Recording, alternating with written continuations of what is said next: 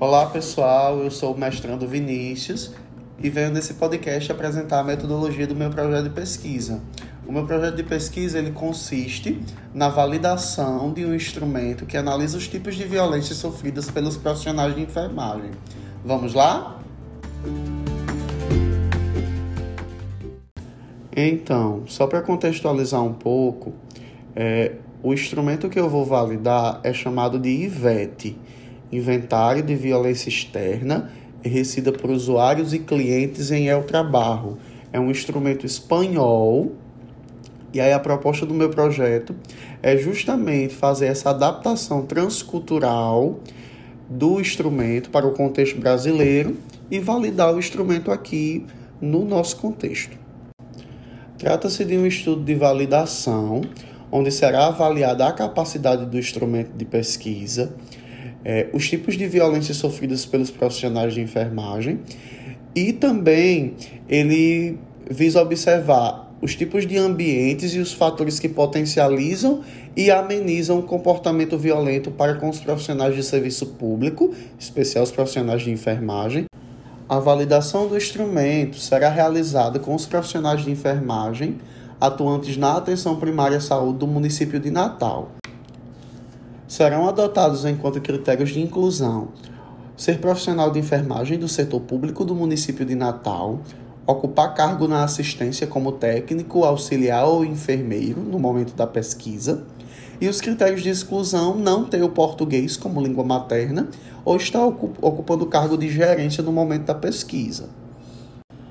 No primeiro momento, acontecerá a adaptação transcultural do instrumento. Para a adaptação transcultural, nós seguiremos uma sequência. A primeira etapa será a tradução. Nesse estágio, o instrumento será traduzido por dois tradutores, cuja língua materna seja o português.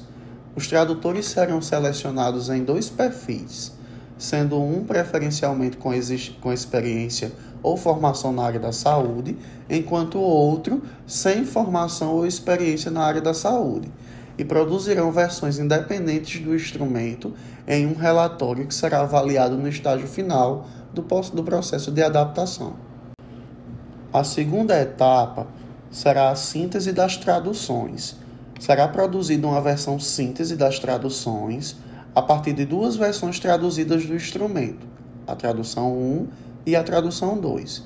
Com base no instrumento original e nos relatórios dos tradutores, será realizada uma conferência de consenso com as traduções para resolver as maiores discrepâncias encontradas nas versões apresentadas. A terceira etapa será a avaliação pelo comitê de especialistas. Será composto um comitê de especialistas com pesquisadores com experiência em adaptação transcultural.